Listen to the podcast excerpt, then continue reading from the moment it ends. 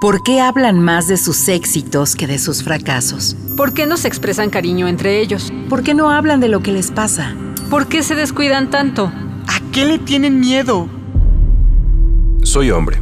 Nací, crecí y me desarrollé como tal. Como adulto, con frecuencia recurro a los silencios para ocultar mis sentimientos y no sentirme vulnerable. Pero ahora quisiera poner en palabras esto que siento y que he reprimido desde hace mucho tiempo darle rostro, rostro a mi corazón. Rostro Corazón. Otras masculinidades son posibles. Con José Alfredo Cruz. Rostro Corazón. Hola, ¿qué tal? ¿Cómo está? Bienvenido, bienvenida, bienvenide a otra emisión del Rostro Corazón. Mi nombre es José Alfredo Cruz, como cada martes pasandito el mediodía, le doy la bienvenida a este espacio por favor póngase en contacto con nosotros a través del correo electrónico círculo abierto para hombres gmail.com, nuestra página electrónica www.circuloabierto.com.mx o a través de nuestras redes sociales en Facebook, en Twitter, en Instagram como Círculo Abierto y por supuesto Rostro Corazón. Vamos al relato del día. Rostro Corazón. Buenos días, señora. Vengo por lo del trabajo que ofrecen. Buenos días, dice la encargada de personal. Siéntese. ¿Cómo se llama usted? Juan. ¿Señor o señorito? Señor, porque estoy casado. Deme su nombre completo, por favor. Juan de Dios Pérez de Rodríguez. Debo informarle, señor de Rodríguez, que esta empresa prefiere, hasta donde sea posible, no contratar hombres casados, porque usted sabe, tienen el problema de que se incapacitan mucho por paternidad. No estamos en contra de que las parejas jóvenes tengan hijos, pero los trabajadores que tienen niños pequeños faltan mucho al trabajo. Cada vez que se enferman o cuando no tienen quien se los cuide, usted sabe. Cuando faltan se producen muchos problemas en la empresa. Yo la entiendo, señora, pero ya tenemos dos niños y no pensamos tener más. El señor Rodríguez baja la cabeza y dice en voz baja, yo estoy tomando la píldora y pienso operarme para no embarazar a mi mujer. Muy bien, continuemos entonces. ¿Qué estudios tiene usted? Tengo el certificado de estudios primarios y llegué hasta el cuarto año de educación secundaria. Yo hubiera querido terminar el bachillerato, pero en mi familia éramos cuatro y mis papás decidieron que era más importante que las mujeres estudiaran, lo cual me parece muy normal. Tengo una hermana mecánica y otra que es técnica en producción porcina. ¿En qué ha trabajado usted en los últimos dos años? Pues casi solo sustituciones. Usted sabe, trabajos temporales, porque así era más fácil cuidar a los niños mientras eran pequeños. ¿Y en qué trabaja su esposa? Ella es administradora de la finca El Manantial. Volvamos con usted. Cuénteme, ¿cuánto pretende ganar si le damos el puesto? Pues, evidentemente, con un puesto como el que tiene su esposa y su deseo de ayudar económicamente, lo que usted desea es un sueldo que complete lo que ella gana. Usted sabe, ganar un poco de dinero para sus gastos personales y no tener que estar pidiendo todo el tiempo.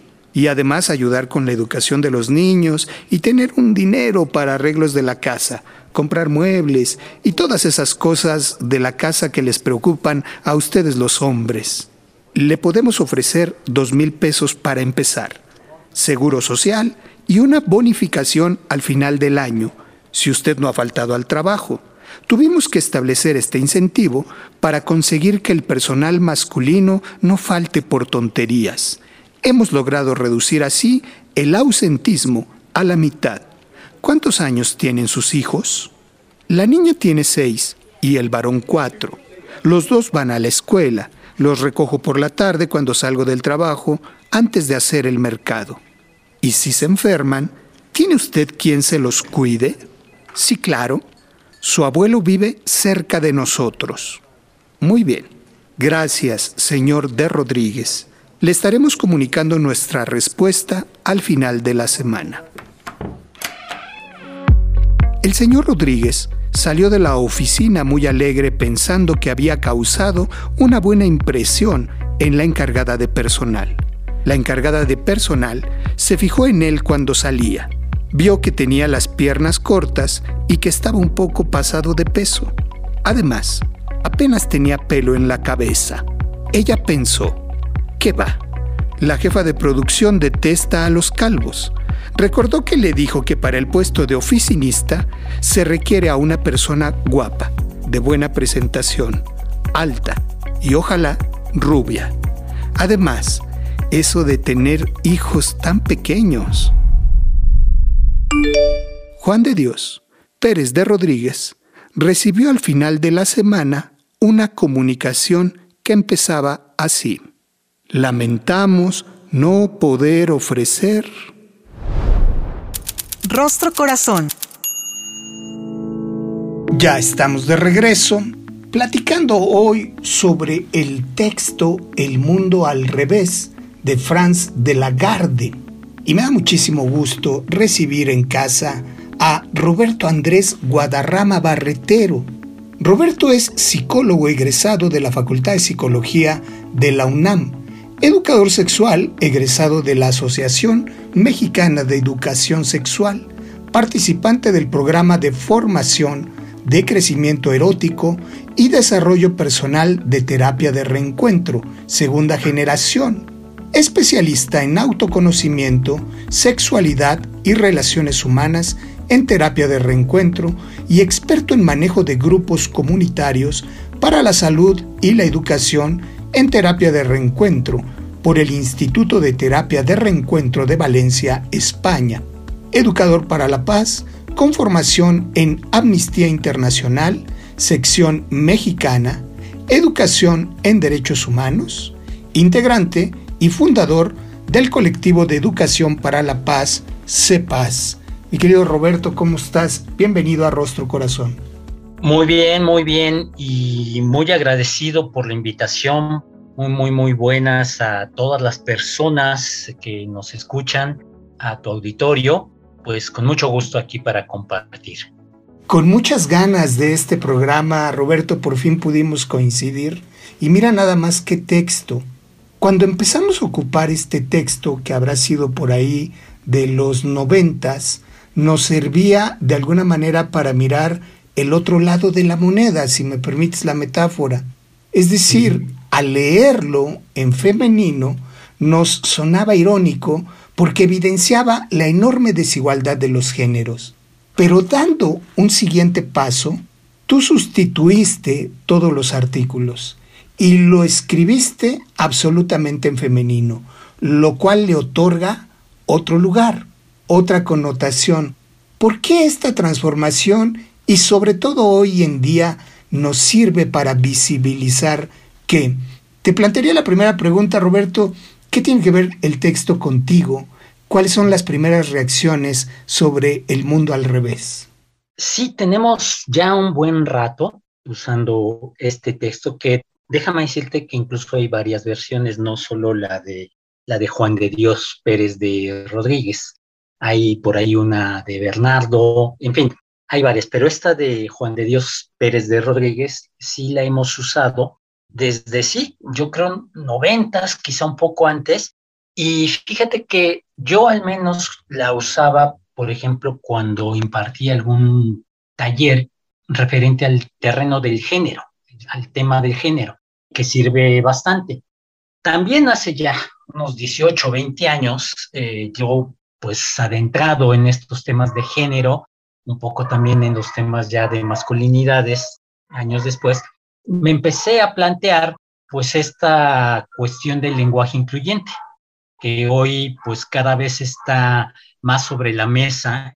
Hay muchas discusiones, hay mucha gente a favor, desafortunadamente mucha más en contra. Y creo yo que es porque no entiende el por qué y el para qué del uso del, del lenguaje incluyente y no sexista. Déjame hacer un comentario sobre el lenguaje incluyente y que es por ello que yo hice pues estos ajustes, si así se pueden llamar, al texto El lenguaje incluyente, eh, en términos muy simples, lo vamos a entender como eh, aquella forma de comunicarnos para nombrar. Mucha gente nos cuestiona nombrar qué. Bueno, eh, retomando a una filóloga española, Teresa Meana, dice que tiene que ver con la situación emergente de las mujeres. ¿Cuál es esta situación emergente? Ser nombradas. El lenguaje en masculino, supuestamente genérico, supuestamente que nombra a las mujeres, no es cierto. Es más bien a veces, cuando usamos el lenguaje masculino, que decimos que las nombramos, y a veces no. Es más bien un lenguaje a conveniencia. Las mujeres tienen que estar adivinando cuándo sí son incluidas y cuándo no. Dice la misma Teresa Meana, eh, desarrollan una capacidad de intuición para poder estar diciendo, ahora sí me nombraron, ahora no, en este, repito, supuesto lenguaje masculino. Regresando a este texto, lo que yo me di cuenta es que el texto lo que tiene es cambiado los roles de género. Eso sí, o sea, Juan de Dios Pérez de Rodríguez es el que está en casa, el que cuida en este texto original a, los hijos, en fin, a la entrevista se le hace la jefa de personal. Son los roles los que están cambiando. Y que si bien nos ha servido para un análisis, ya metido yo en el tema del lenguaje, dije, no, esto no está en, lenguaje en femenino. Y he tenido discusiones con, con gente, incluso que sabe mucho sobre el tema de género. Entonces, cuando yo les explico esto, de una cosa es cambiar los roles y otra, nombrar en femenino, porque lo que yo hice en este texto, por ejemplo, es todo el tiempo estar hablando de niñas y de hijas. O, por ejemplo, la parte que dice, ¿tiene usted quien se las cuide? Sí, su abuelo que vive cerca de nosotras. O sea, yo puse nosotras, el texto original dice nosotros. Bueno, donde sí la gente, cuando lo leo y luego hacemos una reflexión, se saca de onda es cuando le hace la pregunta, ¿cuántos años tienen sus hijos en el texto original? Entonces yo lo leo, ¿cuántos años tienen sus hijas? La niña tiene seis y el niño tiene cuatro. Y entonces la gente sí ya no entiende. Y lo usamos pues justamente para referir que el supuesto lenguaje en masculino no nombra, no siempre.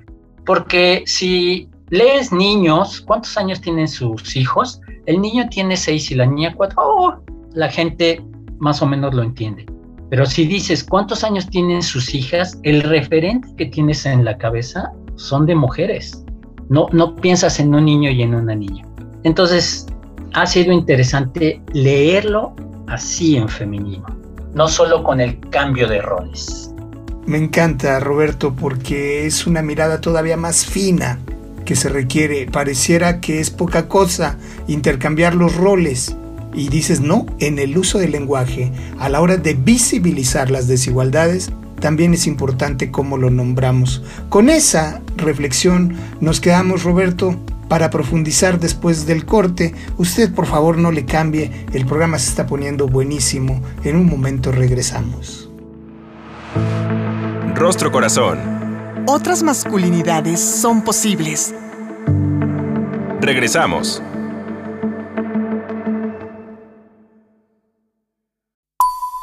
Estás escuchando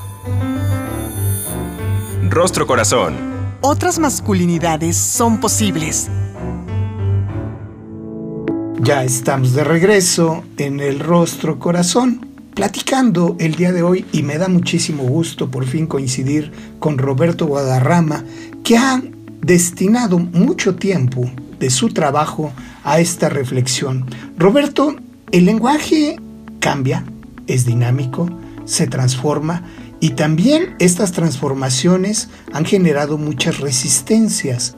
¿Por qué es más la gente que se resiste a incorporar un lenguaje incluyente y dónde radica su importancia, aunque yo sé que esto lo has respondido muchas veces, vale la pena nombrar por qué es importante el uso del lenguaje incluyente. Sí, claro. Bueno, respondiendo a la primera pregunta, efectivamente sí, el lenguaje es evolutivo desde hace mucho tiempo. Dicho esto, incluso los lenguajes actuales, idiomas actuales, son eh, sincretismos de lenguas antiguas.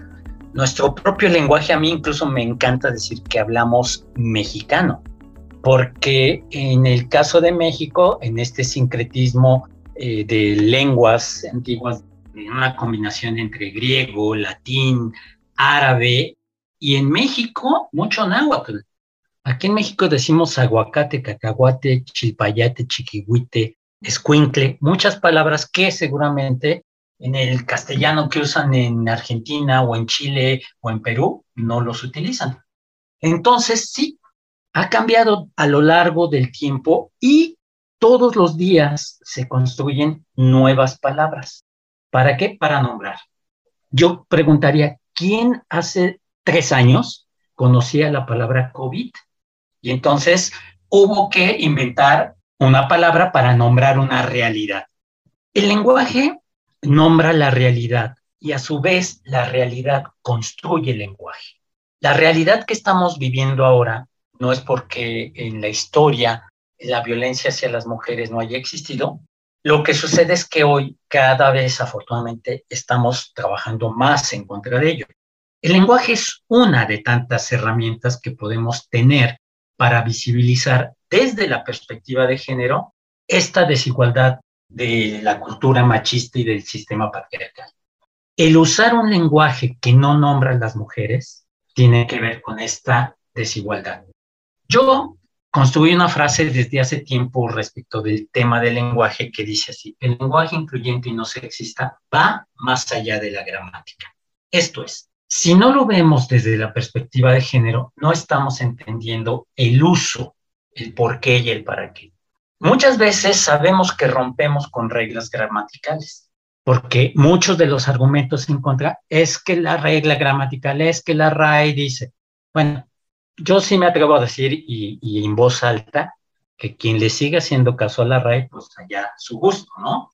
Una filóloga mexicana, Violeta Vázquez Rojas, dice que la labor de las personas profesionistas de la lingüística no es decirnos cómo hablar, su labor es observar cómo hablamos para poder después registrarlo. Entre otras cosas, por eso existen los diccionarios.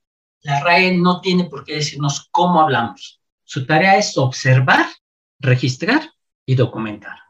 Si ves este lenguaje con perspectiva de género, nos vamos a dar cuenta que la resistencia más bien viene de la cultura machista y del patriarcado, que no quieren nombrar.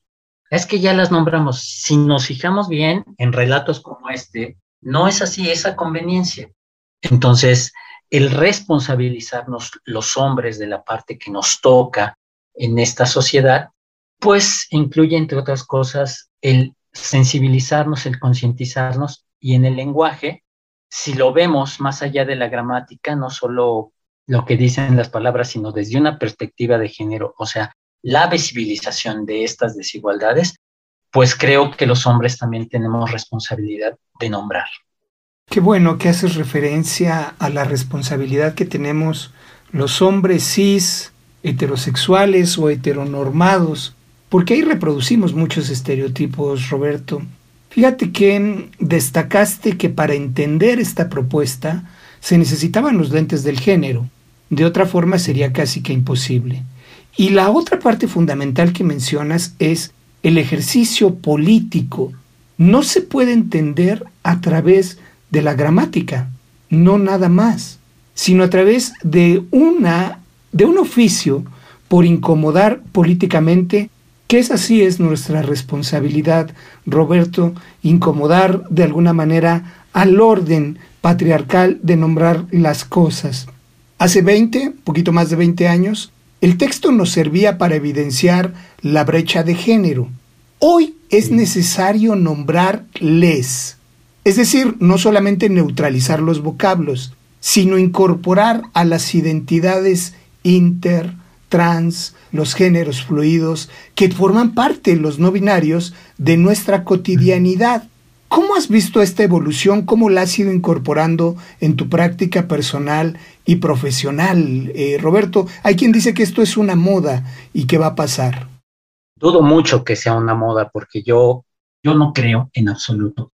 Seguramente eh, has escuchado, mucha gente del auditorio eh, habrá notado un video que se hizo viral en las redes sociales el año pasado, donde hay una frase que, bueno, anduvo en todos lados. No soy tu compañera, soy tu compañere. ¿Sí? Pues esta persona asumida no binaria lo que propone es, yo no me identifico con la A, tampoco me identifico con la terminación en O, te propongo que me nombres con terminación en E. No solamente es tener una mirada con perspectiva de género, sino también una mirada con respeto, con reconocimiento de la diversidad sexual.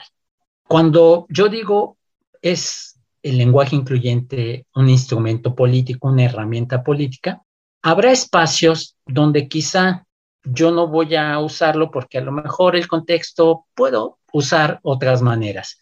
Llego a una reunión familiar, por ejemplo, buenas noches, ¿cómo están? Buenas noches, ¿cómo les va? Y si estoy en un contexto en donde para mí es importante nombrar, entonces voy a decir a propósito, buenas tardes a todas, a todos y a todes. ¿Y con qué intención? Para que se note inclusive, como hemos dicho, para incomodar quizá algunas personas y otras lo reconocerán. Y en este estar a favor y en contra, seguimos evolucionando, Alfredo. Yo, en el tiempo que llevo trabajando en el tema, sí cada vez veo más personas conscientes, incluso, déjame decirte, conscientes en sentido de respetarlo, de reconocerlo, aun y cuando no lo hablan. O pues están empezando a tratar de incorporarlo. Ahora, no es algo sencillo. Decir, a ver, yo quiero hablar con lenguaje incluyente y no se exista, no es algo sencillo. Yo sí creo que es como, si quieres, seas aprender otro idioma. A lo mejor no tan complejo en cuestiones de, de las formas, de en cómo construimos los enunciados. Sin embargo, yo creo que la dificultad radica justamente en no querer hacerlo pues desde estos machismos cotidianos que seguimos teniendo interiorizados y que será importante cuestionarlos para que justamente el tema del lenguaje incluyente y no sexista no solo no nos sea algo sorpresivo, sorprendente, ajeno, sino más bien importante y yo diría necesario. Roberto, hacia el cierre del programa tengo que plantearte una pregunta que me parece absolutamente necesaria después de todo este tiempo de impulsar otras, nuevas, diferentes formas, no solamente de nombrar las cosas, sino de ordenarlas, ¿es posible aspirar a condiciones de igualdad? ¿Otros mundos, otras identidades incluyentes son posibles? ¿Cuál es tu pronóstico? Eh, a partir del uso del lenguaje incluyente y no sexista, no podría decir que únicamente con esa herramienta yo considero, tú, eh, yo, varios colegas que llevamos un buen rato trabajando estos temas, no solo de género, sino de las alternativas en masculinidad, digamos, eh, pues que nos ha llevado a ser defractores o detractores más bien, desobedientes del machismo y del patriarcado y que pues nos ha metido en un proceso que le llamamos de construcción, y cuando hablamos de deconstrucción, en Gendes decimos, ¿no? Tú lo sabes bien, no nos graduamos en deconstrucción. Es, esto ya es un trabajo constante del día a día y quizá lo que tenemos las personas, en este caso los hombres que decidimos entrarle a este trabajo en contra del machismo, pues a lo más estamos un tanto cuanto más conscientes. Y si nos resbalamos, entonces como que nos damos cuenta un poco más rápido. Y eso llevado al tema del, del lenguaje, el lenguaje es una de muchas herramientas que tenemos para trabajar pues contra esta cultura machista y contra este sistema patriarcal. Yo reconozco en gran medida lo que el pensamiento feminista eh, pues nos, nos ha influido a los hombres para poder reaccionar y entonces y comenzar a asumir la responsabilidad que nos toca y que podamos construir desde el pensamiento feminista, las mujeres, la influencia que ha tenido en nosotros los hombres y que hagamos la parte que nos toca, entonces, eh, aunque es difícil, siempre pienso que no es imposible. No va a ser sencillo, no va a ser inmediato, pero va a valer la pena cada uno de los grandes aportes, como en tu caso, que has hecho para impulsar una palanca de transformación social. Querido Roberto, te agradezco mucho la conversa el día de hoy, te mando un abrazo y sobre todo reconozco tu aporte en la reflexión, en la transformación de esta realidad. Muchísimas gracias a usted que ha seguido la transmisión de Rostro Corazón, a David Mejía en la producción. Mi nombre es José Alfredo Cruz. Con toda certeza nos volvemos a escuchar. Hasta la próxima. El Instituto Mexicano de la Radio presentó Rostro Corazón. Otras masculinidades son posibles. Con José Alfredo Cruz. Rostro Corazón.